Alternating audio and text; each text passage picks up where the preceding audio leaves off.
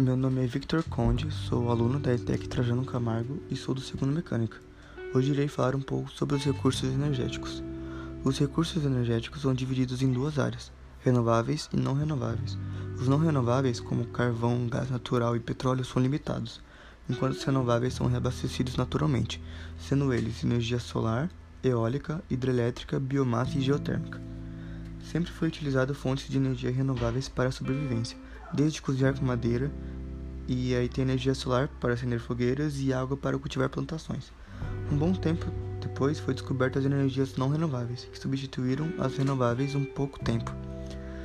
Por conta de que as energias não renováveis, elas, bom, facilitam um pouco mais, né? Bom, e atualmente os dois tipos de recursos são utilizados. Aqui em casa, por exemplo, a gente utiliza da energia solar com painéis em cima do telhado para captar energia. E isso está crescendo muito porque reduz o custo da conta de luz.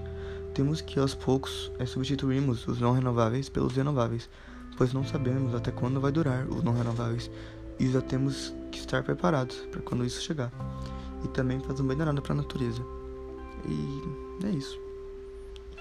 Na quarentena não tá nada bem, né? Para ninguém, tá difícil para todo mundo. E, enfim, eu começo meu dia, eu vou, trabalho com meu pai. Depois venho em casa, como, né, almoço. Ligo o computador, faço umas duas, três lições por dia. Né, tudo dentro do prazo, tento manter, né? Aí de tarde é meu horário livre, digamos assim. Né? Eu desenho um pouco quando eu tô inspirado, né? Leio também. Eu só fico deitado mesmo assistindo televisão. E todo dia eu tento pegar um pouco de sol, faz bem, né? E isso de noite eu jogo um pouco com meus amigos, para me divertir um pouco. Sempre muita diversão, legal. E aí eu vou dormir, né? Confesso que não consigo dormir muito cedo, né? Até porque pra mim a madrugada tá boa, esse silêncio é bom. Eu gosto. Aí que surgem as ideias, né? as melhores ideias surgem nas madrugadas.